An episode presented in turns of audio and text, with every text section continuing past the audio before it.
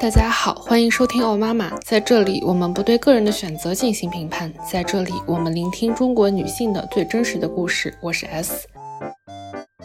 这是一期串台，是我在今年六月时在大理录制的一期节目。到大理的第一天，我就意外发现刚刚认识的网友 Martina 原来就定居在大理。第一晚，我们就坐在大理古城的角落里聊了很久。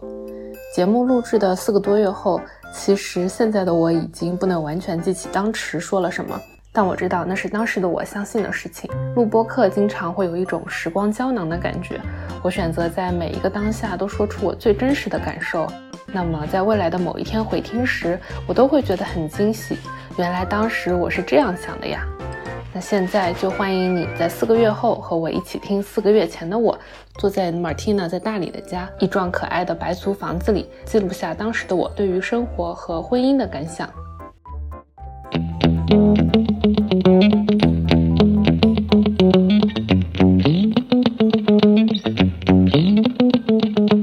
觉得这个可能是一个比较健康的合作的方式。我很直截了当的告诉我的老板，我需要怎么样的支持，我需要你去跟谁说什么样的事情，你现在帮我去做这样的事情。那老板就说 OK，我帮你去做。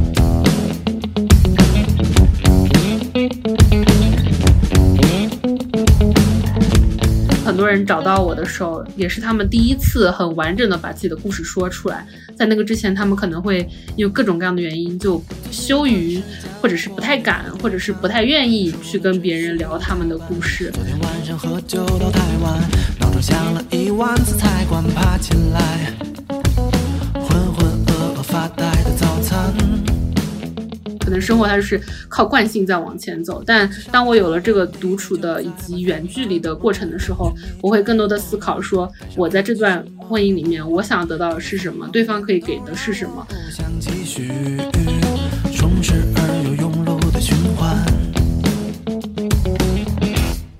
哎，我觉得我是，我觉得这个还是我到目前为止还是我觉得非常难过的一件事情。虽然我觉得我妈妈有很多地方做的不对，但是我还是很想要去理解她，因为我知道说她的成长环境以及她的那个时代的背景造就了她。没说过话的同事送来婚礼请柬，会觉得礼有用尽只剩心烦，关系只不过是互相点赞，礼物只想送一封邮件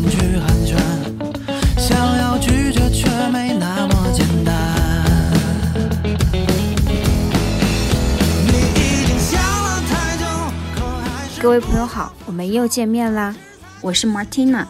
欢迎收听十二月 December 的播客。十二月 December 是一档追踪我身边有意思朋友的节目。每个月我会邀请一位朋友来聊聊当下的人生困惑、抉择、事业或者爱情等等。一年后我会再邀请同样的朋友来复盘聊聊看，算是小范围内的人类学观察。如果你跟我一样有这样的好奇心，想窥探生活的多样性，欢迎关注或是留言，期待交流。接下来，让我们一起来听听今天的节目。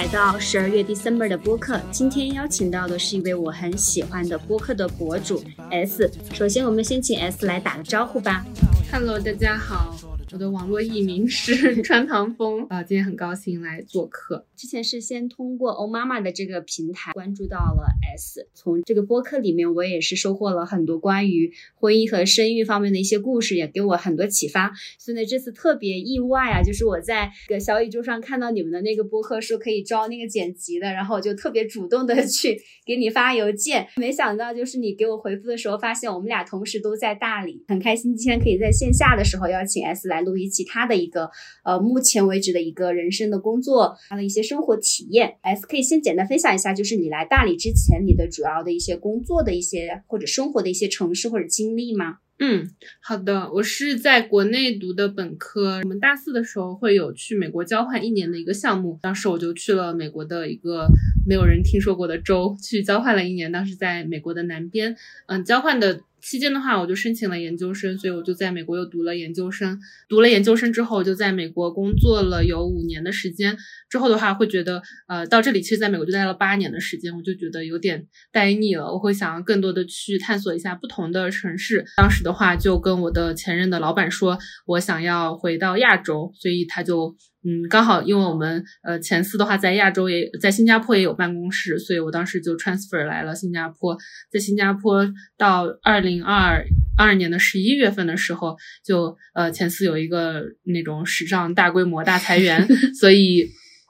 所以，嗯，当时就被裁员了。裁员了之后，我就决定不上班了。嗯，我就在到处流浪中。最近的话，刚好，嗯，想要来大理玩一下，因为已经有很多朋友推荐说大理会有很多很神奇、很有趣的人，所以就想来这里看看。嗯，好的。哎，那你之前在美国的工作，你主要是做哪方面的事情呢？嗯，对，我是换了两份工作。第一份的话是在四大做咨询，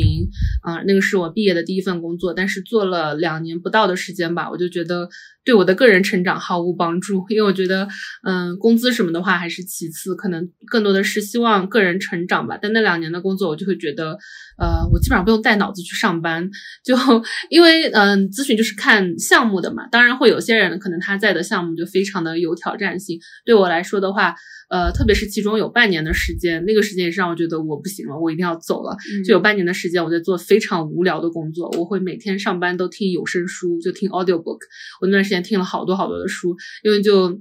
就上班不需要脑子，我把脑子放在家里，然后就是每天做一些非常重复、非常简单的工作，我觉得对我来说毫无。任何的进步和成长，所以当时就觉得不行，我一定要跳槽了。第二份工作的话是在某科技大厂做 data engineer，做数据工程师。然后这份工作的话，会让我觉得好像比较有挑战一些。包括其实，嗯，因为我之前本科和研究生都读的是新闻嘛，对于数据这些就只是自学了一些东西。就我当时会觉得还挺感兴趣的。就学校也没有开课，但我自己会上 YouTube 啊，或者是有一个网站叫 Udemy，啊，上面会有一些课程，所以我就会跟着那些课程来学习一下。所以后来的话，我就是又自学了一会儿，嗯，然后就开始投简历什么的，然后就去了前司做 data engineer。就是通过自学就可以达到就是去公司里面工作的一个状态吗？嗯，对，就刚开始工作的，就其实只要你通过面试就行嘛。但是其实刚开始工作的时候还是挺困难，呀因为我记得我，比如说我教的第一个，我们叫 diff，就是第一个怎么说呢？写的第一段合并到公司的代码，嗯。是我同事就是在那边一个字母一个字母念着，就是他念说 P，然后我按一个 P，他念 A，我按一个 A，那样子写出来的。就是对我来说，就是我真的不懂，我我不知道我在干什么。然后，嗯，然后也就是怎么说呢，都是很幸运吧，因为我在的第一个组是属于呃大家都非常的 senior，就大家都嗯有好几个人是整个职业生涯可能都有十几年、二十几年的那种。就算是比较年轻的，有个女生可能比我年纪还小吧，但她因为嗯没有读研究生，所以她在我们公司也。也做了几年，所以他就就是也非常的有经验，所以当时整个组就只有我一个人，就是比较的。小白就纯真的不懂，嗯，但是同事就非常好，包括我们公司有一个超级传奇的 data engineer，他就坐在我右手边，他就会帮我一行一行的看代码，就就是属于大家手把手教出来的那种，嗯，所以就非常的幸运。当然，我下班的话也会花很多的时间去学习，就嗯，可能前几个月的时候真的就有点痛苦。但是其实我现在也会有人问嘛，就说啊，文科转码啊之类会不会很难？但我会觉得说。其实现在的代码就一般你在上公司上班嘛，没有很多创新性的东西。就代码它就是那样，你就是学会了它那个基本的架构之后，那就是根据你这个产品的需要，你去运用它就可以了。就除非是那种真的，比如说你读完博士，然后你要呃新创造出来一个语言或者新创造出来一种算法，那我觉得那种是真的非常非常难的。但除此之外的话，其实我们普通人打工。我觉得就不难，就是可能花几个月时间，你高强度的训练一下。那之后差不多三四个月，可能到半年之后吧，难度的东西就会变成如何跟同事打交道，如何去推进项目，如何就是这种 soft skill 这种比较软的技能，而不是说写代码这个技能。因为到后面的话，就比如说一个星期上班五天嘛，如果有哪一天我都没有会，然后我只要写代码的话，我就觉得那天像休假一样，就是非常的快乐。但是，呃，就很不幸的是，就每一天都是需要跟不同的人打交道，然后，嗯。要怎么样去嗯表述你的想法，要让大家就是 buy in 你的想法，要让大家觉得说哦，你提的这个项目很好，我们要跟你一起做。嗯，就很多这方面的技能对我来说是更困难一些，但其实光光写代码的话是我觉得是比较简单的。哇，这个让我想到，因为之前前段时间就是在国内很有很多那种，就是说做什么数据分析师啊，你来报我们这个课，你就可以。我当时对他的一个认识就是觉得说，你就几千块钱学这个东西，你就可以去做这样的工作吗？我觉得是中间还有很大的一个 gap。但是听完你的故事之后，发现这个可能这个可能是可以的。对，因为其实现在，嗯，我不我不是特别了解国内的公司啊，但比如说像美国的那种比较大一点的公司的话，他们。怎么说呢？就一步一步来嘛，你不能说我一下我就要学到什么东西都会。但是你第一个任务就是说我要先通过面试。但其实他这个面试的话，题目网上都会有，就是你上网去搜，大家基本上只要不是特别新、特别小的公司，基本上你都能大概知道说他们想要考你什么样的内容。那你就找到那些题目，你就是针对性的训练。比如说他就是要你写这个，他要你用 Python 写一段东西出来，那你就是专门的去练习。因为我觉得这种练习。就你只要针对性的练习一下，我觉得都是可以的。然后至于你过了面试之后，然后你开始上班了，那那个是另一个 another story，就是另一种就是每个人需要做的努力吧。但但就是一步一步来嘛，你不能先啊我上这两千块钱的课，我立马就什么都会了。我觉得那那也很难。但你可能先通过面试进了公司之后的话，通过一个个小的呃项目、小的 task，你可能会一步步学到你想要的技能。这样，嗯嗯嗯，哇。刚才听完你这个描述，感觉你的同事也是那种非常的热心。我感觉在国内的这个就业环境里面，就是如果说，比如说这个这个 part A 这个部分就是需要你来完成，然后你的同事可能是 B 或 C 这个板块，但你的这个 A 你当你完成不了的时候，就是你的其他同事感觉很难去说。我要去帮你去完成这个东西，这如果你没有做好，那就是你自己的问题。但是你的同事就会非常好心的，就是一个字母一个字母教你去帮你完成这个这个阶段，我就觉得哇，好不一样啊，这个。可能会有人听我刚刚讲，就觉得说啊，我这个人是不是很拉胯？就是感觉进了这个组，对这个组毫无 贡献，就是还还拖累大家的感觉。我觉得一方面可能是确实是我比较幸运，就当时那个组，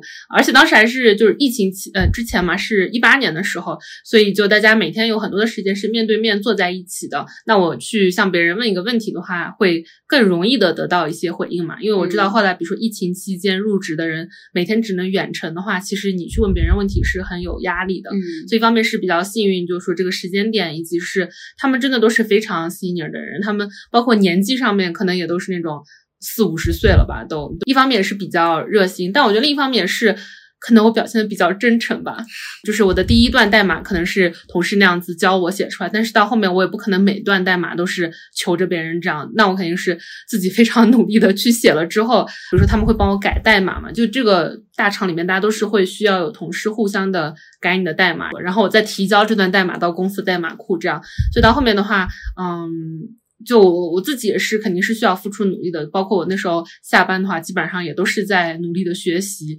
嗯，但其实代码这个东西吧，大家不是开玩笑会说，你其实键盘上面只需要三个键，就是 Control C，然后就 Control V 一下，就就很很难有非常创新的东西。那我可能就会下班的时候就会努力的看别人的代码，就类似的这个数据库，人家是怎么建的，那我可能也可以向他们学习。那我就 Control C Control V 一下，然后再把它改成我自己的东西。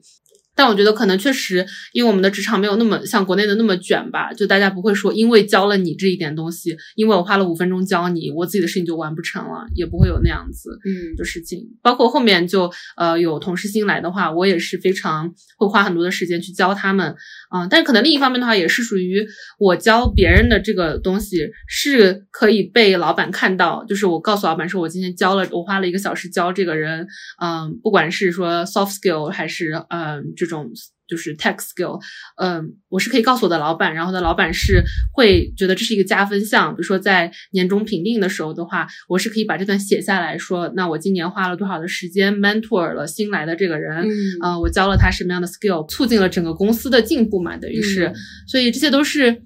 怎么说呢？我觉得可能一方面也是公司的架构会让你想要主动去做这件事情，并不会觉得说这个是在浪费我的时间，嗯，而是说这个对于我自己也是有益处的。嗯嗯，对，可能可能有几方面嘛，一方面就是因为，嗯，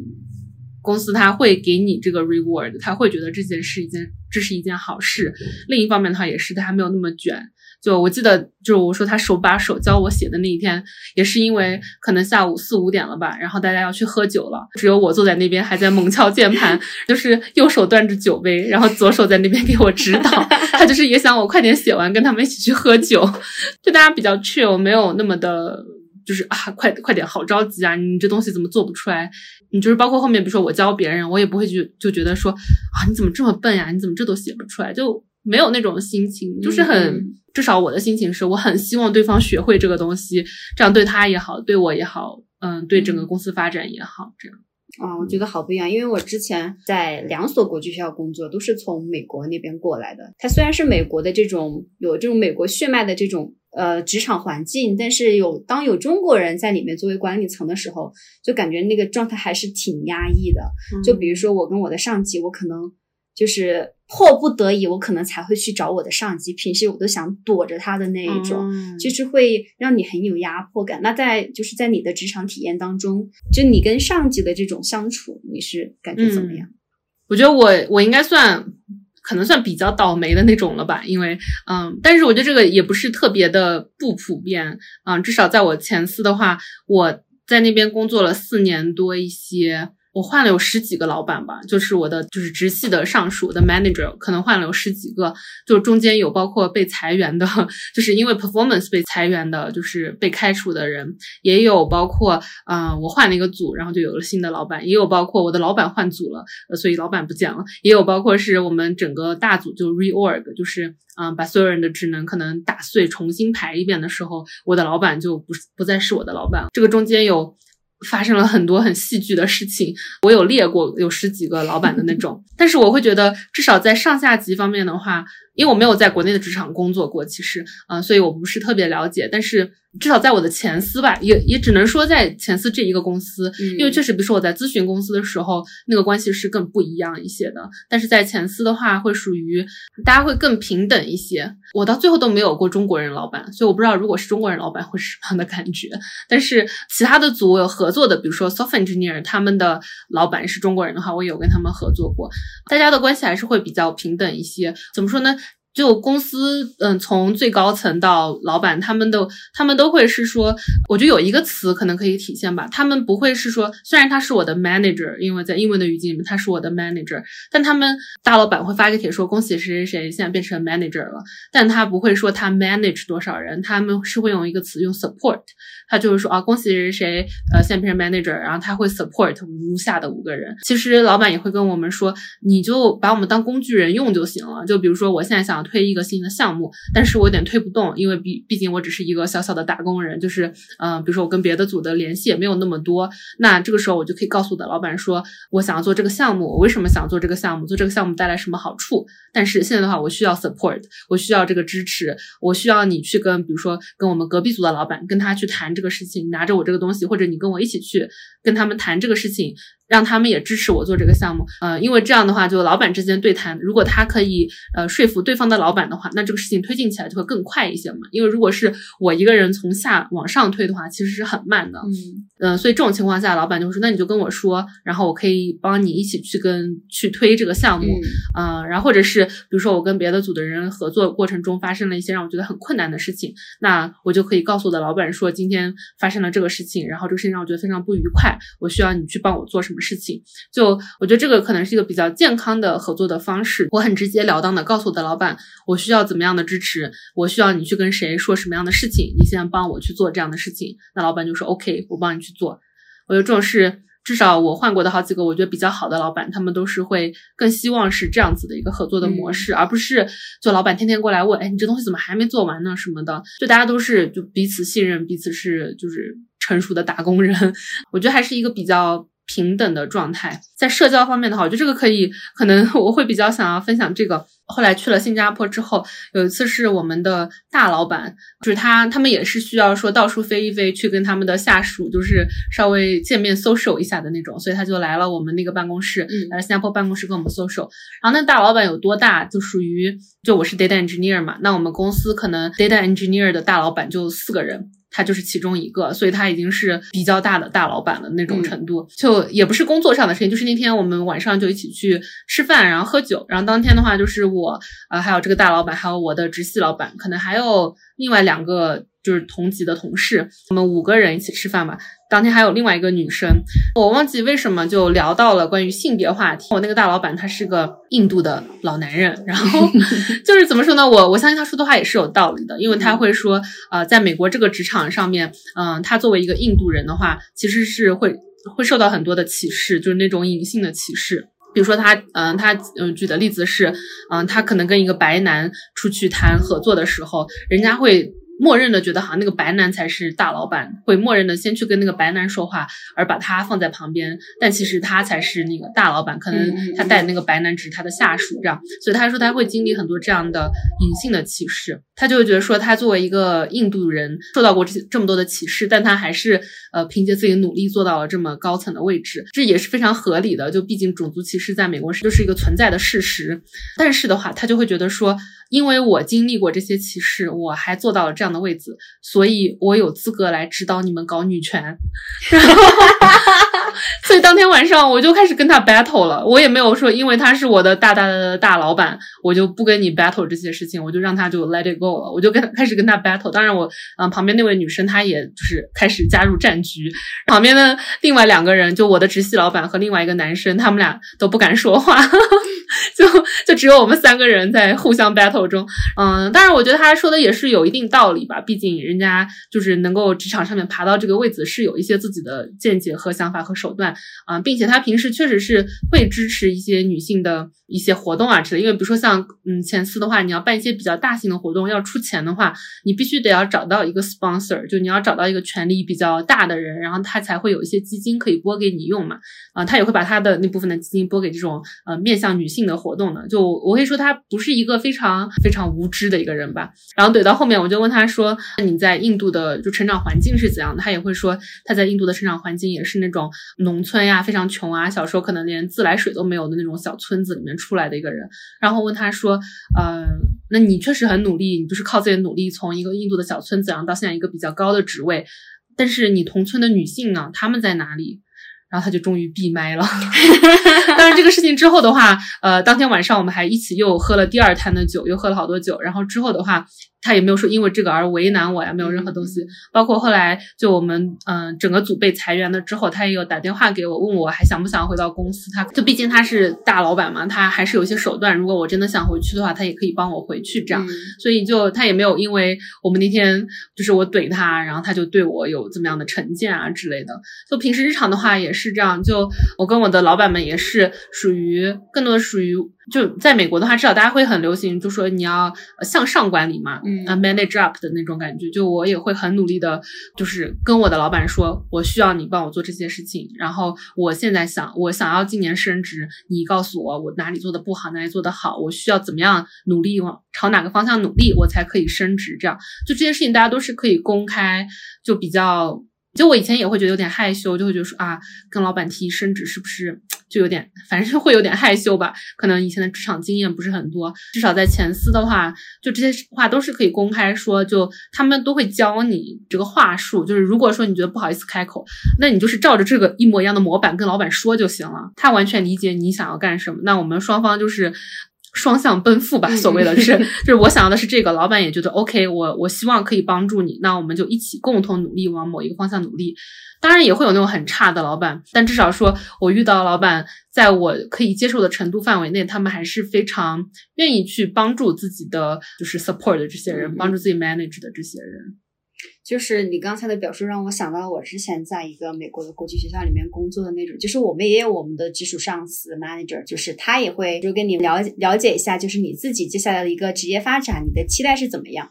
但是很不一样的一点就是，可能虽然是在一个美国的这种学校的环境里面，但都是同为中国人。当你有一些不好的，比如说像 battle 这种事情，就我跟他 battle 之后，他可能会拿个小本本默默记一下你。哎，比如说啊，Martina 今天做了什么，做了什么什么事情让我很不爽，就是好像慢慢的就是他这个 list 会慢慢的增加，他记住的是你那些非常不好的或者让他不爽的一些点。就是他表面上会说我要去 support 你去 move on 啊，去到下一个一个 position 呢，但是其实没有，在这个过程当中，就是不是 support，嗯，说不好听点，就反倒是在 PUA 你。就是我不知道，就是 PUA 的这种环境，现在在就是在国内这个职场里面，就经常会被谈到。嗯，我不知道就是在美国里面会不会有这样的一些文化，或者是你了解到你朋友的这种工作经历。嗯，但我会觉得，至少在一个大的框架下面，我没有感受到他们有怎么样。特别的想要针对我啊，或者是就我会感觉到，至少他们是希望我变好的。有些老板可能他真的能力不足，那真的没办法。包括我第一个老板是被开除的，就是因为他的我就是能力不足，或者说跟公司想要的那种老板不太一样。跟他工作了一年的时候，我会觉得有点痛苦。但是后来他被开除了之后，我才知道，哦，原来。当时那些让我觉得有点不舒服的点，不是我不好，而是他的这个方式有问题。嗯，他的他的老板就是我的，我们叫 skip manager，就我的 skip，他是有花了很多的时间来问我，他会不停的问我说，你觉得你的老板怎样？刚开始的时候我也不好意思讲老板坏话，我总觉得啊这样背后给人就是打小报告是不是有点不太好？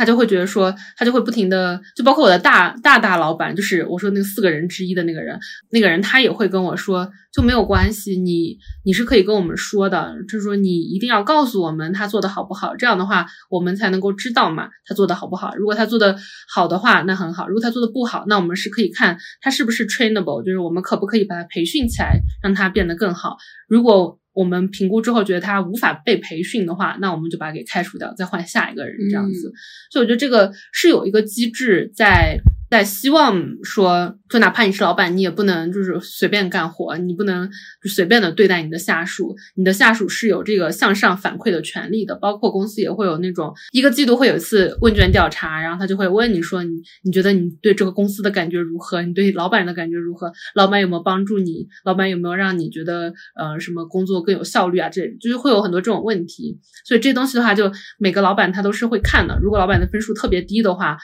就是它是会有问题的，所以是我觉得是有这种整个的反馈的机制。当然，它不可能是完美的嘛，没有东西是完美的，肯定也是会有那种很垃圾的老板，就在公司干了好多年的那种，肯定也会有存在。但至少我经历到的话，会觉得说，如果老板他真的不太行的话，他是会出问题的，就他可能会工作不保的那种。嗯。我们之前就是整个的模式跟这个是非常像的，就是你可以去向上面去反馈啊，觉得你的 manager 会怎么怎么样，但是后面这些问题都会变成来针对你，就是觉得是你的问题。即使大家会觉得说我这个 manager 不太行，好多人都有同样的一些感觉，但是他的上司就会觉得说这是我找来的人，我必须要挺他到底，然后反倒跟下面的这些打工人就是建立起了一个非常对立的一个一个状态，觉得好奇怪呀，就是。不是说美国的这种工作的环境会更这种平等吗？会大家更愿意去发声？但是可能因为有一些中国人的背景在吧，所以就会变变味儿了。对，所以所以体验也是非常不好。对对，我觉得第一个老板也是我的，就是当时 Skip 他们找过来的，但他们也不会觉得说啊，人是我找来的，我就不能承认错误。嗯嗯，我找来的人不行，那我就把他开除掉就行。而且我当时，嗯，在他走了之后，我甚至还问过我的，就是那个呃四个大老板之一那个大老板，呃，我就问他，你为什么花了这么久才把他开除了？对我就我就直接问他，然后他就是说，哦，那那是因为他们。嗯，其实可能半年的时候，他们就已经觉察到这个老板可能真的不太行，但他们也是，嗯，会会想要去培训他，会跟他说，嗯，就是想要把他变得更好。但是到后来，因为他是刚好在他入职一年的时候被裁的，可能他们就是需要那么长的时间才能够感受真正的就是。做一个谨慎的判断，这个人到底行不行？开除人的话是需要一个走的过程的嘛？甚至包括后来公司也有嗯成立调查小组，就调查的人会过来问我们说，就一个个的问问我们说，你你们觉得跟这个老板的相处起来如何？有没有什么好或者不好的事情？然后会跟我们组的人每一个人都说，都聊一遍这样子，然后最后是做出一个综合的判断，说 OK，我们真的要把这个人裁掉，这样，嗯，这样是比较合理的。对对对对对，但是怎么说呢？我我之前会觉得啊，被开除了好惨啊，但是后来就会觉得惨的人是我呀，我在他手下干了一年，然后就就是怎么说呢？虽然他不会干涉我的工作，就是我自己的工作还是会做，但是就会觉得很多时候，一个好的老板和一个不怎么好的老板，你是能感受出来很大的区别的。包括我后来有了很好的老板的体验之后，我就会觉得哦。前面那个人好像真的不太行。但是因为当时我刚进公司，所以我确实不太懂，很多时候会我会觉得，嗯，可能是我自己不太好，所以我的老板会跟我说这样的话。后来会发现啊，不是，是老板不太行，就 老板他不行，对。我也也也比较幸运的是，因为我我提到说，我第一个组就是大家都是非常细腻的人，所以他们都是经验非常丰富的老打工人了，所以他们很很早的时候就开始向上抱怨，向上也不是抱怨，就向上 complain 说这个老板不行，这些不行，那些不行。只有我就是傻傻的觉得是我不行，对。但是经历了这个老板之后，后来我就会知道说。可能更清晰一点，有的时候是老板不行的话，就直接跟他说，或直接找他的上司跟他说，他今天这今天这个事情做的不够好，他应该怎么做，他可以怎么做，但是他选择了这个做法，我觉得不行，就是你们要管管他。对我，我不会再有那种啊，这样我是不是在打小报告呢？就没有那种心情了。嗯，好的，谢谢你的分享，就是让我们了解到，就是在。前司啊，就是也是在美国的一个科技公司里面的这种工作的一个体验。那就是在你的工作之余，你会对什么样的一些东西感兴趣呢？你会想要往哪些方面去探索？工作之余的话，就从二零二零年开始，然后其实我二零一九年的时候就做了自己的一个播客，因为我是大概二零。一三年就去美国开始，我就会一直有听英文的播客嘛，因为我听的都是 NPR 那些做的非常精美的那种播客，我就会觉得好像我自己做一个是一件很难的事情，因为我觉得我不可能跟人家这种机构一样吧，做那么厉害。到后来可能呃越来越多的人听，然后节目出来的也越来越多，有些节目也会让我觉得，哎，其实我好像也可以做类似的内容。所以后来是二零一九年的时候，我才开始做了一档。节目，但是后来的话，就那个节目，后来我跟反正我的 partner，我们俩就决定，我就决定不做了。所以后来的话，二零二零年的时候，我就又自己开始做了。我现在。还在做的这档节目叫《哦妈妈》，以及我有和朋友一起在运营一个全球的女性和非二元性别的社区，叫他乡。我们是一个论坛的形式，嗯，就是一个非常古早的形式。但是我们觉得论坛是我们考虑下来比较符合我们想要的东西，比较少审查呀，比较少就是墙内互联网的那一套东西的一个形式吧。所以我们现在就是还在继续呃运营这个论坛。嗯嗯。那现在这个论坛大概就是有多少的一些用户呀？对，我们现在有不到两万人，不到两万人，就是是每个人都可以去这个用这个论坛里面去参与嘛？就比如说，因为想到论坛，我就会想到就是百度知道啊，就是大家会在上面啊回帖，然后每个人都能搜索到人，也也能去去跟啊，或者去怎么样的？就是你们的论坛跟这种论坛是？嗯，对，我们的论坛，嗯，因为我们用的是一个开源的框架，就嗯叫 Discourse。如果大家感兴趣的话，也可以去搜一下。就你可以一键拥有一个论坛。我们论坛就是只要你注册了，你就可以随时发言、发帖或者回复别人，就是跟普通的论坛没有太大的区别在这方面。它里边的内容也是我们，比如说可以在 Google 上去搜到的嘛？嗯，就我们论坛目前是封闭的一个状态，就是外面的话是没有办法搜索到的，因为我们想做的就是一个比较私密一些的，可以让大家更畅所欲言。嗯，然后包括的话，我们注册基本上就是我们会要求是女性或者非二人性别的人，因为我们会觉得就希望少一些男性凝视吧，以及各种跌言跌语。对，所以我们会觉得，嗯，想要创造一个这样比较。小一点的，比较私密一点，它可以增长的很缓慢，但我们希望里面的氛围是，是一个非常友善的，是一个让女性和非二人性别人可以，呃，觉得说我发言之后不会被被人就是用很低位的话回复，或者是不会被人骂呀之类。就我们目前的话，还是非常满意我们目前的这个。讨论的氛围就属于基本上，就算字数不能够代表一切吧，但经常你会看到很多帖子，就是回复和发言都是一个手机屏幕都刷不完的那种，你要手机屏幕要滚好多下才能滚完的那么长的长度的东西。那虽然说字数不能代表一切，但是当你看到有人是愿意用这么长的文字去回复别人，去讨论一些话题的话，可以看到大家是有诚意在讨论的，并不是就是那种简单的给别人扣个帽子然后就跑了。我我就是个人非。常非常不喜欢那种就无论别人说什么，你都是呃分下一个或者是什么你们这些圣母啊什么，就给别人扣很多那种很难听的帽子，那种事情是我个人非常非常讨厌的。我们在论坛里面如果看到有人是，比如说有新来的朋友，然后他们如果是这样子的发言的模式的话，我就会主动的跟人家说，希望你不要不要这样子发言，我们不是很欢迎这种发言的形式。如果你想要，就哪怕是你觉得说你完全不支持这个人的发言，你觉得他特别不好。那你也可以，就是花一些时间写出来，你为什么觉得它不好？这样子的讨论才是有价值的嘛，而不是只是说，啊，我觉得你特别差劲，再见。那那样子就是根本不是一个讨论的形式。所以我们现在论坛的话，就涵盖的话题也非常的丰富。就呃，比如说。比较实用的会有一些所谓实用吧，会有呃学习啊，就求学方面，比如说怎么样申请国外的学校啊，或者是求职方面，会有很多人写自己的面试经验啊，或者是工作中遇到的一些困难、一些挑战，会想和大家分享。嗯，也有的话是生活方面的，就比如说跟人谈恋爱的时候发生了一些事情，或者是其实我发现论坛里面更多的是讨论友情话题的，我还挺喜欢这个话题的，因为我会觉得友情是一个非常 underrated 的东西，就友情需要更多的讨论。之前的话有很长有一段时间非常关注这个话题，就有很多的关于写友情的书也会说，比如说像爱情，所谓的爱情的话，我们会很多纪念日啊，什么表白纪念日啦，一周年在一起啊，什么一周年结婚啦，什么就各种各样的纪念日，我们会一年中有很多日子去庆祝它，包括情人节什么的。但是友情的话，你就没有一个友情节，然后大家也不会说今天是我们成为朋友的一周年纪念日，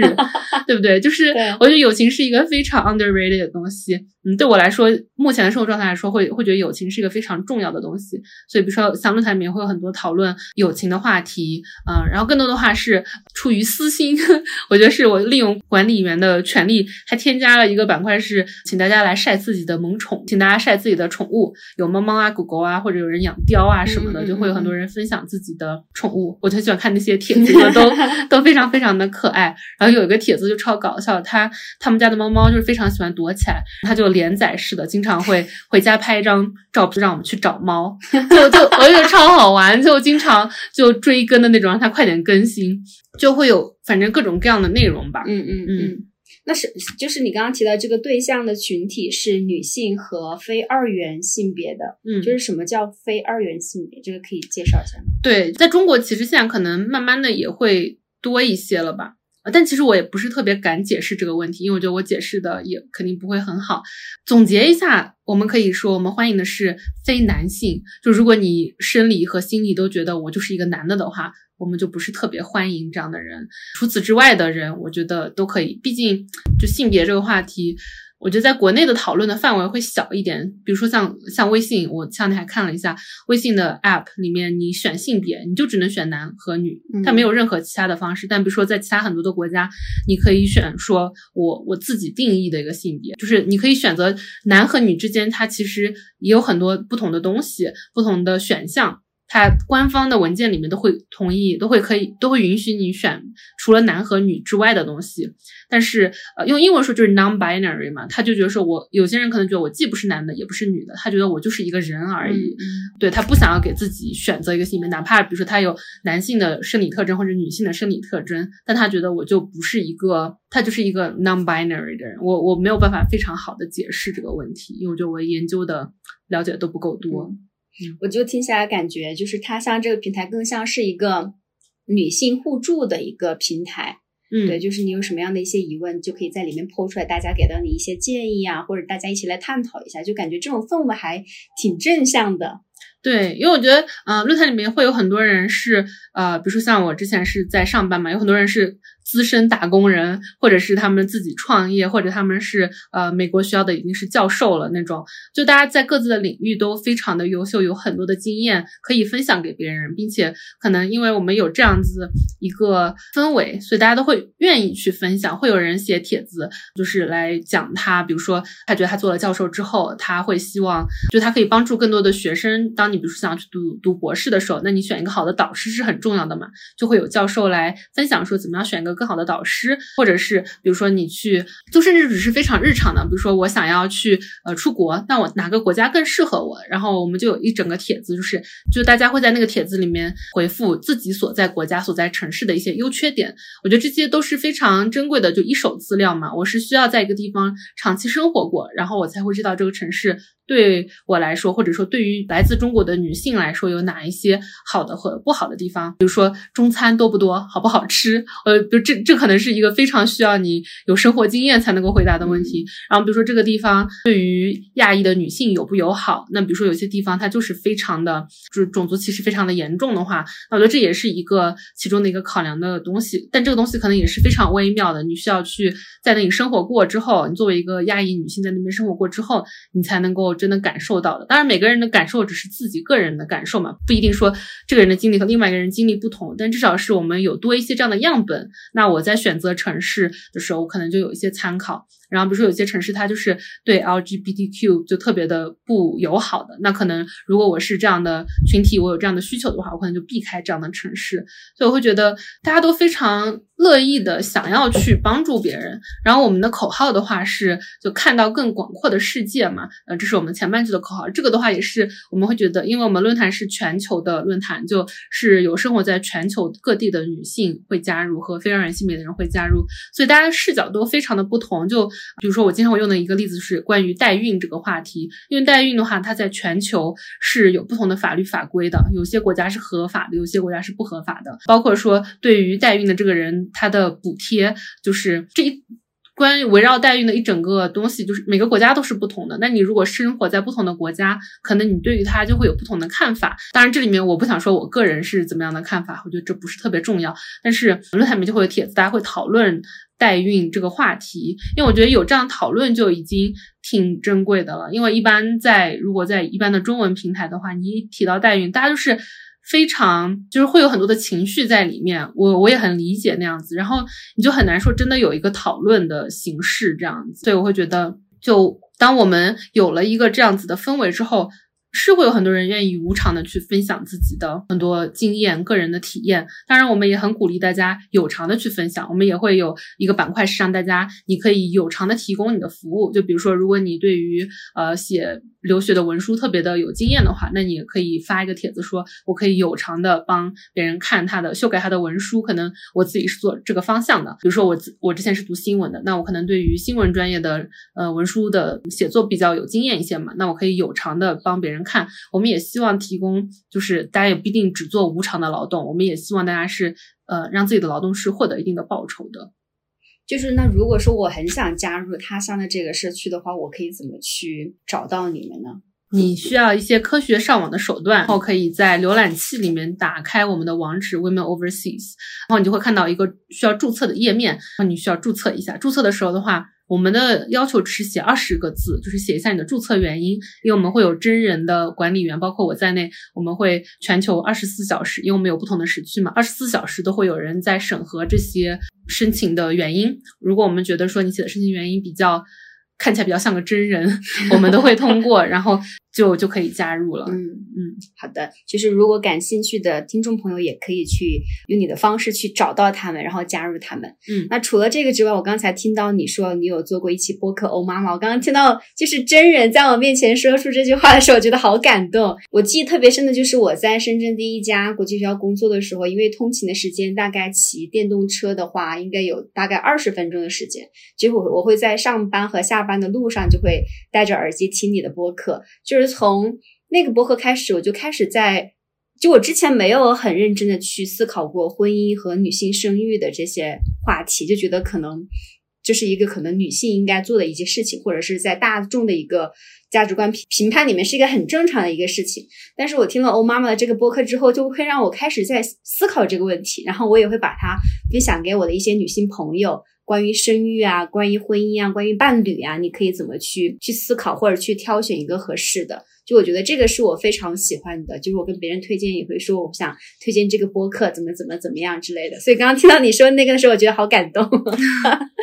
谢谢。就是这个播客，因为我对它的理解，它的定位是在探讨，就是从女性的角度探讨婚姻和生育。那我也观察到，现在已经做了大概接近五十期左右的一个播客。就我也很想知道，就是你从一开始做这个播客到现在已经做了五十期，你自己对这两个。呃，话题上的一些看法。对，其实刚开始的话，我是比较想要做，嗯，我妈妈的故事。就第一期是我妈妈的故事，但是在小宇宙上面已经听不到了，大家可以在呃 Apple Podcast 之类的其他的平台上面听到。但是后来的话，会发现，嗯，我本来是想要做我妈妈的故事，后来是想要做我妈妈这个年纪的女性的故事，因为我觉得她们可能比较少有平台来讲述自己的故事嘛。但是后来的话，发现可能因为我当时人不在国内，通过远程的方式的话，很难去找到。像妈妈这个年纪的人来讲述他们的故事，所以后来我就开始就把这个东西稍微拓宽一些，就变成就各种各样的生育故事，我都想要去了解。其实甚至当时都会有人他会留言说，他觉得我讲的故事都太太 exotic 太特殊了，就他就觉得我都没有在聊一些比较日常的东西。那我觉得可能靠一个播客来聊到所有东西也很难吧。But anyway，我我的每一期节目的话，就之前我是没有主题的嘛。最近我有做了两个主题系列，然后我觉得做主题系列还挺好玩的。我可能之后也会再多做一些主题的相关的。就我最近做的一个系列是离婚的系列，还有一个系列是关于多元成家的系列。我觉得这个是我目前会比较想要探讨的一些话题。呃，我英年早婚，然后，然后其实我之前我觉得我对于婚姻这些也没有特别多的想法吧，就是一个。感觉挺自然而然的过程，就包括当时。也是对方家人要求我们要结婚，我就觉得好像 OK 啊，也没有什么关系，我就结了。这样在采访的过程中的话，因为我会采访很多，我希望每一期采访的都是有不一样的故事点的那种，所以我会采访一些，比如说有人是单身生育，就他没有要一个伴侣，他就是他就是想要自己生一个小孩，他有非常强大的支持网络，所以他可以，当然他自己也非常的就是辛苦，让他可以做到这件事情。也会有采访，嗯，有些人他就是特别喜欢自己。的小孩，他就觉得说生孩子对他来说是非常美好的事情，那我觉得也很好。但是其实到目前为止，可能在小宇宙上面播放最高的两期都是讲自己。不不会生孩子的，我觉得有点好笑。就是一个讲生育的，可能最开始是讲生育的播客，最高的两期是我不想要生育。我觉得也可以理解了，就大家可能也是想看一下这种，如果说我就是不生孩子，会会是怎么样的生活状态。所以我当时呃，特别是找的有一位是他的网络 ID 叫云舞，可能有很多朋友会在不同渠道看到过他。我当时发那个招募帖的时候比较含蓄，我说我希望找年纪稍微大一些的人，就。如果你是二十二岁，然后说你自己不生育的话，我会有一点觉得说未来日子还很长，也许不确定呢。然后他回复我的时候很直接，他说：“啊，我都快绝经了，我可以了吧？” 就是 这样，他就完全 get 到我想说什么，他就直接说：“啊，我都快绝经了，应该符合你的要求吧？” 因为他可能是三十多吧，可能反正三十五往上的那种，忘记他具体多少岁了。所以当时也会呃想说，也可以探讨这种。我如果不生育、不结婚，会是什么样的生活状态？就想要多探讨一下各种各样不同的状态。对我个人来说的话，也是会觉得会思考很多，然后也会看到别人在不同的这种状态里面，抛他如果是单身生育，或者是他有一个伴侣，然后他非常喜欢自己的小孩，甚至有一些人是他的伴侣赌博消失了，那种感觉哇，是不是只有故事里面才能看到的那种东西？它就非常真实的发生在一个很普通的女生身上。他可能结婚的时候也是觉得我就是普普通通结个婚，可能普普通通生个孩子，我就想普普通通过完我的这这辈子。但是结果就发生了这样的事情。怎么说呢？我觉得可能更多就是会看到不同的生活状态，会看到不同的人他们经历的婚姻对于他们的改变吧。对，因为我觉得可能除了做播客之外，你很难。跟这么多完全不认识的人这么深入的聊这些比较私密的话题，因为很多人找到我的时候，也是他们第一次很完整的把自己的故事说出来。在那个之前，他们可能会因为各种各样的原因就羞于，或者是不太敢，或者是不太愿意去跟别人聊他们的故事。所以我会觉得，就是有这样的机会，非常非常的幸运吧，可以跟他们聊这样的故事。就是我听了欧妈妈这个。就是有一期里面是讲到小枫叶的妈妈，对，就是因为呃小枫叶是一个自闭症的一个孩子，然后他妈妈是带他从中国去了加拿大那边。听到第一期分享，应该是两年前的一期分享的时候，就让我意识到说，哇，原来加拿大的整个这种知识系统对这样的特殊家庭是那么做的那么好。就也不能说它是百分之百的完美的那种，但是相比国内，就感觉哇，那边做的实在是太用心了。我当时印象特别深刻的一点就是，小飞的妈妈她经常会开车带他去做一些治疗啊，或者去看医生啊，就是政府也会考虑到他们在路途中的这种交通费，或者是开车的时候需要一些油费这样子，也会把这种非常细小的一些东西就算算进去。我就觉得这是非常非常的人性化的那一种。但是反观就是在国内的这种对特殊群体的这些支持，我觉得真的是非常非常的难。一个是为什么我自己会觉得很难，一个是我自己老家旁边就有一个特殊的一个聋哑学校，能够去到那所学校的孩子其实已经是非常幸运的。你要知道，很多孩子他是连那个校门。他都进不去的，这是一个。然后另外一个也是国内的一个新闻事件，来自巫山的，就是这个现在这个妈妈她也是带着一个，就是这个孩子，她的具体的病症我忘记了，就是这位妈妈叫对巫山六月雪，大家大家如果感兴趣可以去豆瓣上搜索她。就是你看到这样特殊的家庭，他其实是有不断的尝试去跟外界、去跟机构、跟政府去求助，但是非常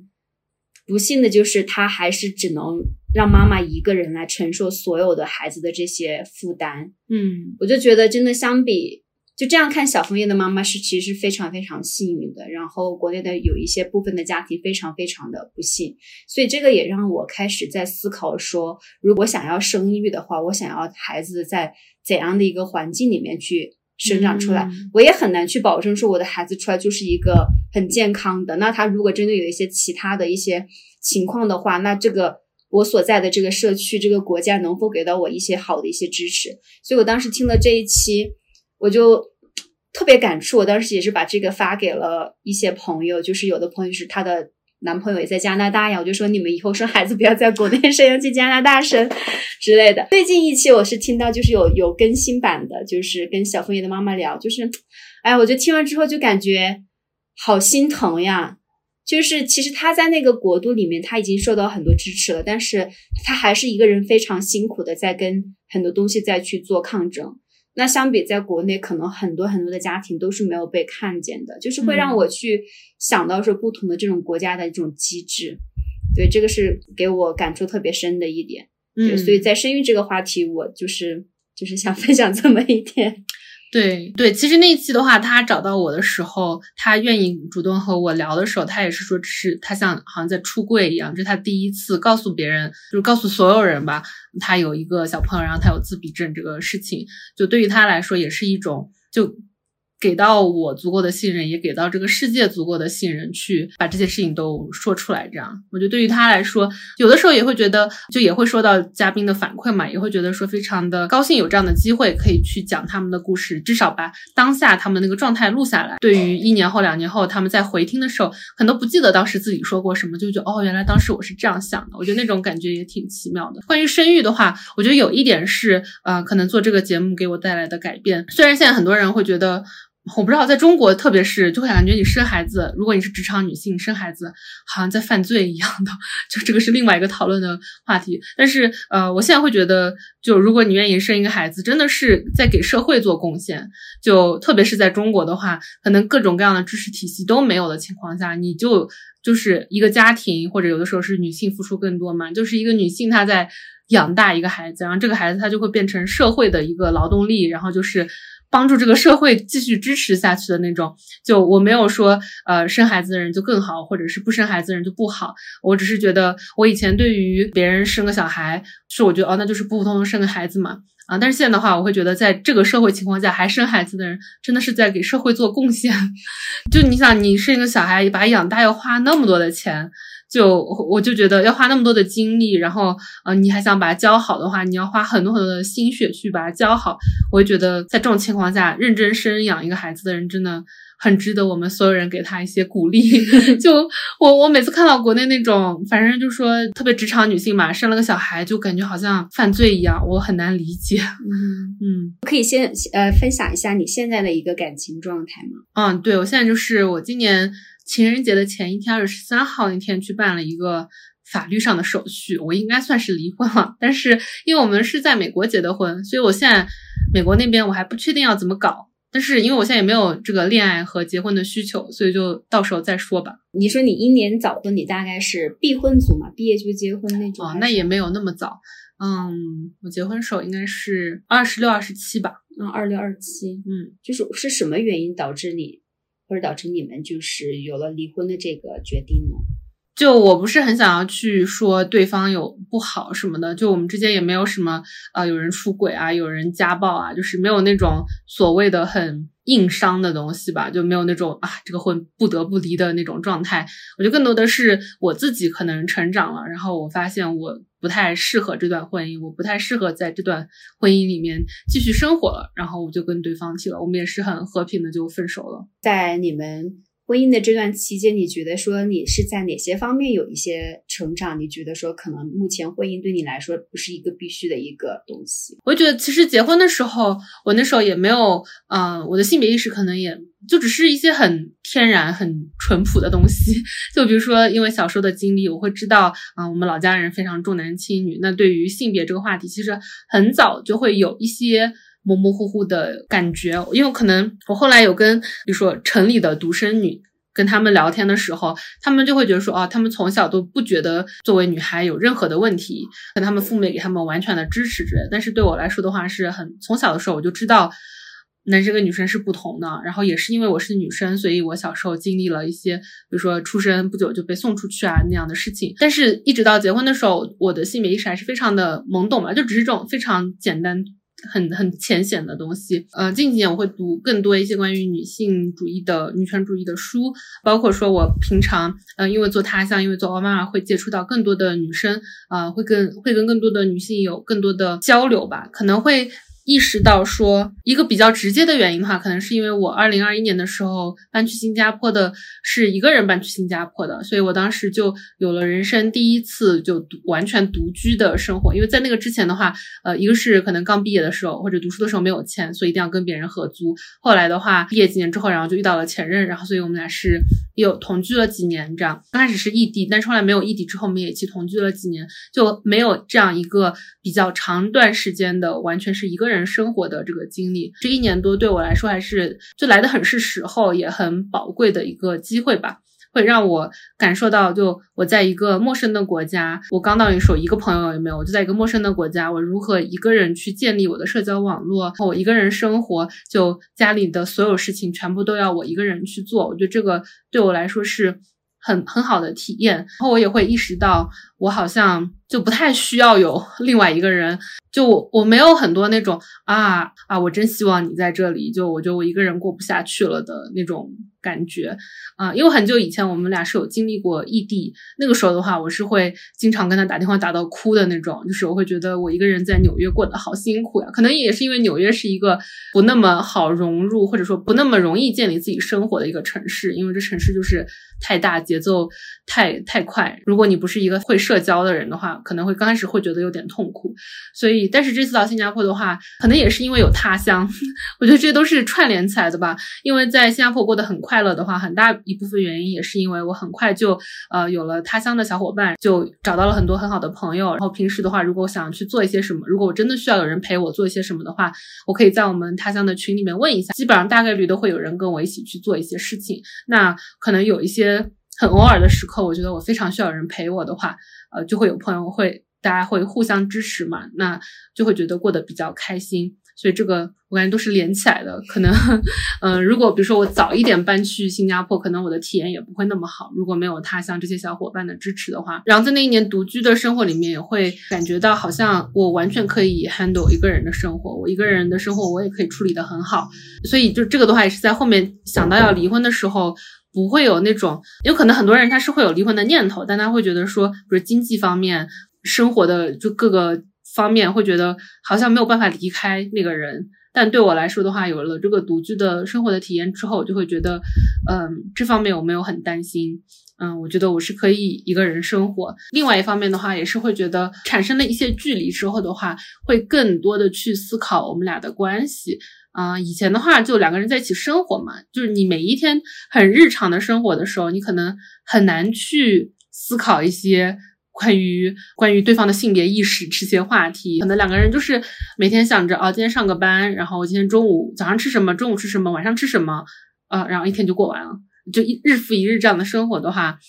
可能就生活就会产生一种惯性，然后可能到了一定的年纪，然后家里一催，你就觉得说。好像是可以生个小孩了，然后那你就生个小孩。可能生活它就是靠惯性在往前走。但当我有了这个独处的以及远距离的过程的时候，我会更多的思考说，我在这段婚姻里面，我想得到的是什么？对方可以给的是什么？嗯，不是说物质方面的，我想要的是什么？就是在更多是在精神层面，或者是在我们俩的相处过程中，我想要的是什么？对方可以给的是什么？啊，那其实我们俩中间有一个很大的。Gap 就我们俩想要的东西不是很一致，那这种时候的话，呃，我又觉得说我完全是可以一个人生活的，其实我就不会再想要去，就我甚至没有很多的，就我我我们俩也没有互相的劝对方啊什么的，做这个决定的过程对我来说还是挺痛苦的，因为我觉得啊，毕竟也相处了好多年，然后对方也是一个很好的人，他也没有呃做多对不起我的事情，做多过分的事情，他也是一个。嗯，很认真、很努力、很上进的人，然后各方面的话条件也都至少用中国的那种条件来说的话，也是一个很优秀的人，所以也是会有一些犹豫和痛苦和挣扎吧。但是我还是会觉得说，抛开一切这些世俗的对方好不好的话，我会觉得我想的东西对方给不了，会有比我更合适他的人出现，也会有比他更合适我的人。我不一定不一定要这个人出现哈，我现在对目前生活状态非常的满意，我不一定需要有另外一个人出现，但我会觉得说，可能跟他继续再维系这段婚姻的话，大家的分歧只会越来越多，搞到后面可能会更不愉快。那我们还是趁现在就就结束它就好了，就给彼此自由。就是我觉得你是一个女性意识比较强的一个人，就是你会觉得说你的伴侣他可能在这方面。没有那么强嘛，就是你可以从你们的生活当中哪些细节可以观察出，说觉得他可能在这一块上跟你没有那么的契合。因为我觉得以前的话，可能这些东西只是还在表面的讨论上面，比如说我们看一个电视，或者是我们听一个播客，然后我就会，他就会觉得，哎，这东西好好笑，但我就会觉得说这东西明明很厌女，然后我就会告诉他为什么这个东西一点都不好笑。比如说有些时候有些。电影情节，你一看就知道这是肯定是个男导演或者是男编剧写出来的，就会把女性的形象写得很很莫名其妙，我就是非常不喜欢那种，所以我会，但我们之前的很多关于性别话题的讨论，可能更多的还是在这种比较。个人生活以外的话题是书影音啊这些东西，但是到后来的话，因为之前我们俩都是在美国生活嘛，其实生活很简单，我们俩都是打工人，普普通通打工人而已。那我们每天就是上班下班，然后就过好自己的生活就可以了。但到后面的话，是因为我们俩都是温州人，然后所以我们家里都有个厂，然后他家那个厂也需要他去，他的父母也会期待他去把那个厂接下来，嗯，做一些生意啊什么的。所以后来的话，就变成我们俩对于我们想要生活的。地点有了一些分歧啊，对于他来说的话，他就会觉得说我不想要离开中国，但是这样的话就在比较传统的观念里面，就会觉得说啊，如果男方他有一个地方想要生活的话，好像作为女方的话，你就是得要跟随着他去生活。嗯，我觉得这个事情对我来说，就我我做不到这样子，可能有人会愿意，当然这个都是两个人生活中他需要彼此的妥协。可能会有人要做牺牲，但是我当时会觉得我做不到这样子，所以这个可能是一个其中的一个分歧吧。还有的话，就比如说对于生孩子的期待也是这样子，就。他家包括我家也都是这样，大家就是会觉得说，好像至少在我们那儿，你结了婚嘛，你结了婚可能过了一年你还没有小孩，人家就会直接问你说，正常，对，就会说，哎，有没有去看医生？我这边有医生可以推荐给你，就是会默认你好像你结了婚就是应该生孩子，你生孩子你不生的话，肯定是因为你生不出来，而不是你不想，就大家是有这样子的念头，所以嗯，双方的家里都会有给到一些压力。对我来说，我就是觉得我。现在不想要生孩子，我没有办法生生孩子，这样我就觉得我就是做不到啊！你不能这样逼我吧？但是不只是他哈，就我我父母也会给给我很多这样的压力。那我觉得那干脆还是离了吧，离婚了就不用生孩子了。就我觉得这个也是双方会有的一些分歧吧。对，怎么说呢？我个人我就觉得，如果一定要反省的话，肯定我们当时可以做的努力，还还还可以做更多的努力。嗯，就比如说呃为对方妥协，那我们彼此为对方妥协啊，或者是我们要怎样？那我后来就会觉得，就何必呢？就可能当时的我们俩是合适的，我们俩在美国一起生活是比较合适的一个模式，但可能到现在我们的生活状态变化了，其实我们俩都不太合适对方了。那为什么还要就非要两个人在一起，就是让你痛苦或者让他痛苦呢？那还是算了吧，就会有更合适他的人出现。然后，所以我就觉得，那还是就结束比较好。嗯嗯，就是你是一个，我感觉你是一个独立意识很强的一个女性，就是你知道说我想要哪些东西，哪些不适合我，即使可能我在情感上有一些犹豫，有一些纠葛，但是我还是想要坚定的把它推出去。对，我觉得就是这种，就是能做到这个地步，我觉得还是挺难的。对于对于很多女性来说啊，就是你能知道我想做什么，你斩钉截铁的去做一些决定。嗯，对，我觉得可能也是。就虽然我觉得我父母他不是很好的父母，可能是因为他们从小接受的教育环境啊、成长环境啊，导致他们没有办法就是 变成一个做做到很好的父母。但我觉得有一点他们做的很好的是，他们就相信我。我觉得也是。也是最近的话，我会这近两年我会更加感受到，就他们是哪怕他们不认同我要离婚的这个决定，但他们依然相信我是。当然，我也会不停的给他们洗脑，我会不停的告诉他们，我真的很有钱。然后就是说经济方面你真的不用担心我，因为我也从读书。之后就是再也没有问他们要过钱了，就他们想要给我钱，我都是那种不要不要不要不要。就是我我也会不断给他们洗脑，我是一个很有能力的成年人，我会对我自己的生活负责，我知道我想要的是什么，哪怕我现在过得可能没有那么的好，但是我知道这是我想要的生活，我会不断给他们洗脑这件事情，然后所以他们也相信说。不管我做的决定在他们看来有多无理，但他们会，就是他们虽然不支持，但他们会觉得说，OK，我相信你不会让自己吃亏的，我相信你是有这个能力给自己做选择，哪怕我们不支持、不理解 你这个选择，但是，但是他们也知道他们无法说服我的，就他们不管说什么，就是我我是不可能因为他们说什么而改变我，我会非常的坚定，甚至会有点叛逆的觉得，如果你再这样的话，我就会更加 想要去做这件事情。所以他们虽然是觉得不太理解、不支持，但他们也没有说怎么样，我要一哭二闹三上吊，我要怎么样弄你，怎么样去反对你，那些都没有。他们也就是，就最后他们也只能是接受了吧。我之前 有说过，就我跟我妈妈的洗脑，就是因为你是我妈妈，所以你爱我，所以你要支持我所有的决定。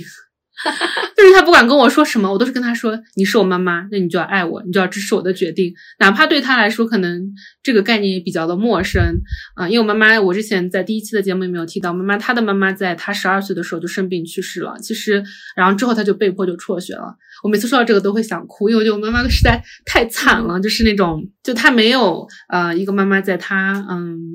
我觉得我是我觉得这个还是我到目前为止还是我觉得非常难过的一件事情。虽然我觉得我妈妈有很多地方做的不对，但是我还是很想要去理解她，因为我知道说她的成长环境以及她的那个时代的背景造就了她现在做的很多的决定，以及她会对我说的很多的话。虽然我会非常非常的生气，她对我说有一些话，但我就是内心还是会想说，我理解她为什么会这样子，然后是。是是他的成长环境非常不幸的造就了他现在可能会对我说的一些话，他会做的一些选择，这样。但是无论如何，我觉得至少他们会相信我是有能力的。我觉得这件事情，我以前不觉得这是一件多么怎么样的事情，但是后来我发现跟更多的女生聊过天之后，发现哪怕做到这一步已经是很困难了。就会有一些人的父母可能就会觉得说，啊，女儿哪怕三十岁了，她还好像。我就一定要来指导一下你的生活，就我不指导你的生活，你可能过不下去了那种感觉。但我的父母他们还是会，就可能从小都是这样，所有的决定都是我自己做的。我只是通知他们说我要去读书了，嗯，当然你要帮我付一下学费。然后他们，我妈妈就会就是真的很好，然后嗯，在这方面都做得很好，这样。所以我觉得可能一方面是我自己。毕竟在大厂打了几年工之后，有一些自己的收入，有一些存款，我会觉得我有这个底气跟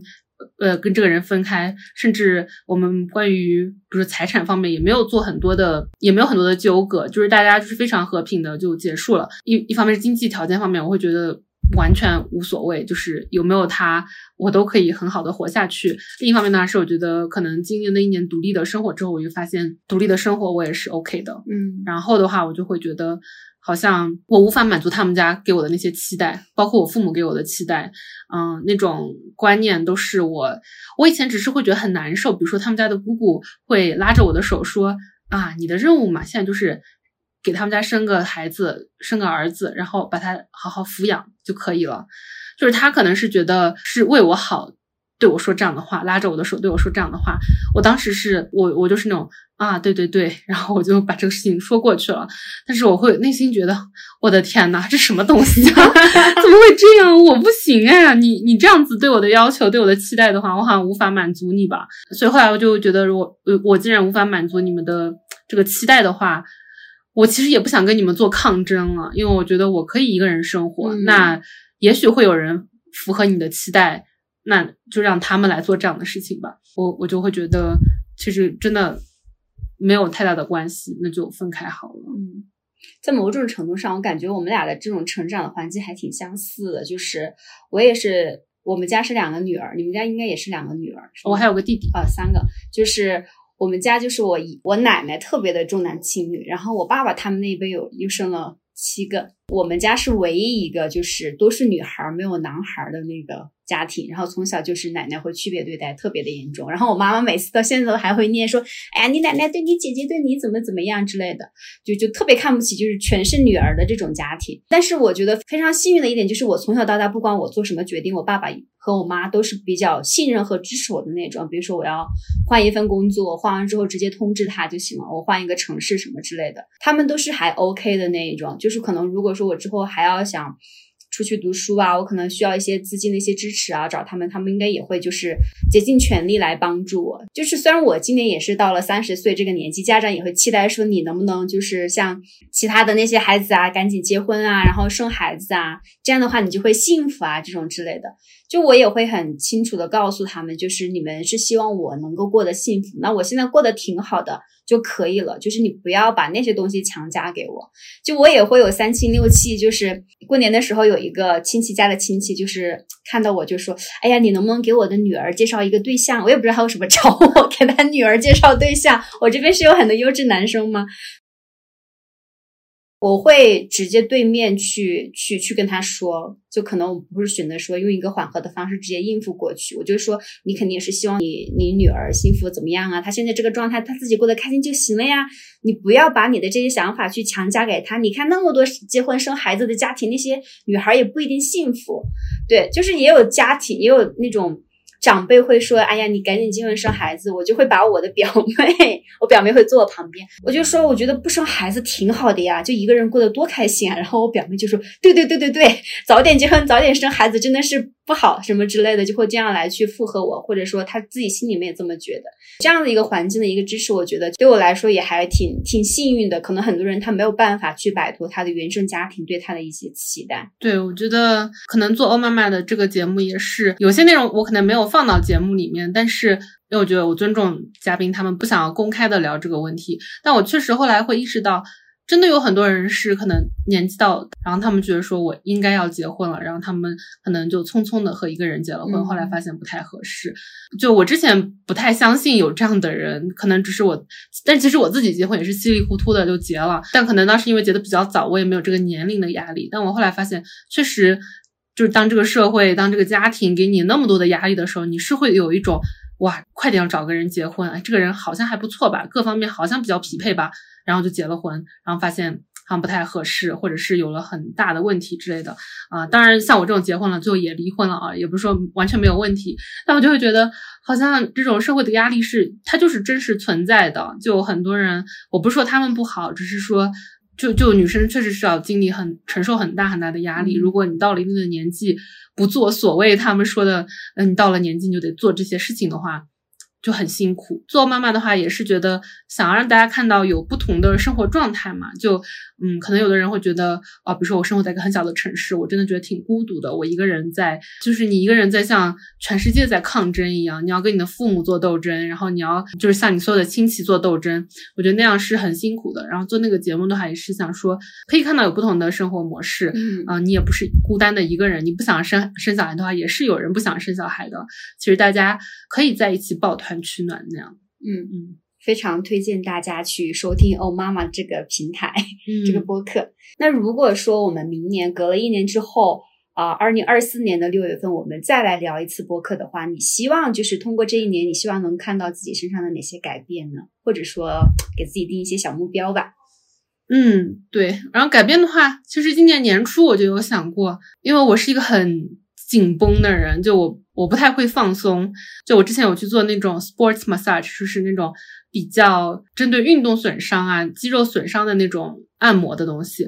我哪怕躺在那个按摩台上面，那个按摩师也会不停的跟我说：“你放松一点啊，你为什么这么紧张？”就我躺在那里，我都无法放松的程度。所以我呃，日常生活就是一个比较紧绷的人。包括我其实现在没有在工作，但我其实也在做很多的事情，会让我觉得就很紧绷。所以我也是一直在想，我到底应该怎么样可以让自己变得更放松一些，就做一个更放松的人吧。嗯可能我觉得这是我目前想要。做的一个人生课题嘛，就是我不太懂，可能有些人他给我的气质的感觉，就是他是一个很沉稳，然后非常平和的一个人，但我自己就没有办法做到那样。所以我希望如果有明年六月的话，那我会希望到手的我会是一个更平和的人，会觉得说我的脑子里面不是每一天就那种几万个想法一直在不停的想的那种。对，但我目前还没有，还不知道到底要怎么样才能做到那个程度。我觉得你来了大理，可能就是一个改变的一个契机。就是我之前从深圳刚过来的时候，深深圳可能跟纽约差不多，就是人很多，节奏又很快，然后大家都深圳大家都只想搞钱，就是这种非常浮躁的一个环境。然后我刚到大理的时候，我整个人也是那一种。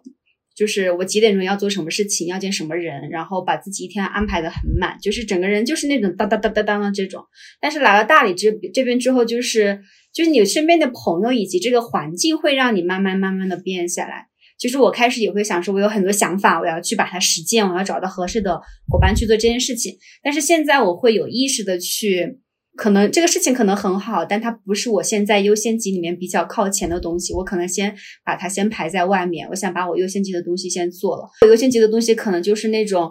呃，我需要去看一些书啊，去听一些课呀，去做一些输入啊，可能更多是自己一个人去做这样的一些事情。就这个过程当中，我是觉得我整个人的节奏跟我之前在深圳或者刚来大理的时候完全不一样，就是甚至会说有一点点懒散，但是我觉得这种状态对我来说就很有那种生活的那种感觉。嗯，就我还我觉得可能你来了大理就是一个很好的一个契机。对对，我我现在还是会那种，可能很多人如果有在呃有有在网上看到我发的一些东西、做的一些事情的话，就很多人对我的评价都说我行动力很强，我就属于看到一个想到一个事情我就立马开始去做。那我觉得这个我我会觉得很多东西是天生的，我好像天生就是这样吧。我我不是太懂哈，因为我觉得就比如说我和我姐姐还有我弟弟，就我们是同一个爹妈，但我觉得我们三个人也不太一样。像我的话，我就是会。想到就去做，然后会节奏比较快一些。对，希望之后可以七月份的时候可以再回来一次大理，可能可以在这边长待一下，感受一下这边的节奏。希望自己可以变得更慢一些。嗯嗯嗯，嗯好的，那期待我们明年的博客。嗯，好的，嗯，对，说不定还是会很快，但是但是没关系。就我觉得至少目前我因为也不用上班了嘛，至少目前我所有做的事情就是我想要做的事情，是我选择去做的事情，所以会觉得还 OK，可以接受。好的，好的，再次谢谢川唐风。如果大家、呃对他的之前的工作经历分享感兴趣的话，可以在这种社交平台里面可以去搜到他川唐风。嗯，好的，谢谢大家，嗯，好，拜拜。拜拜。很难。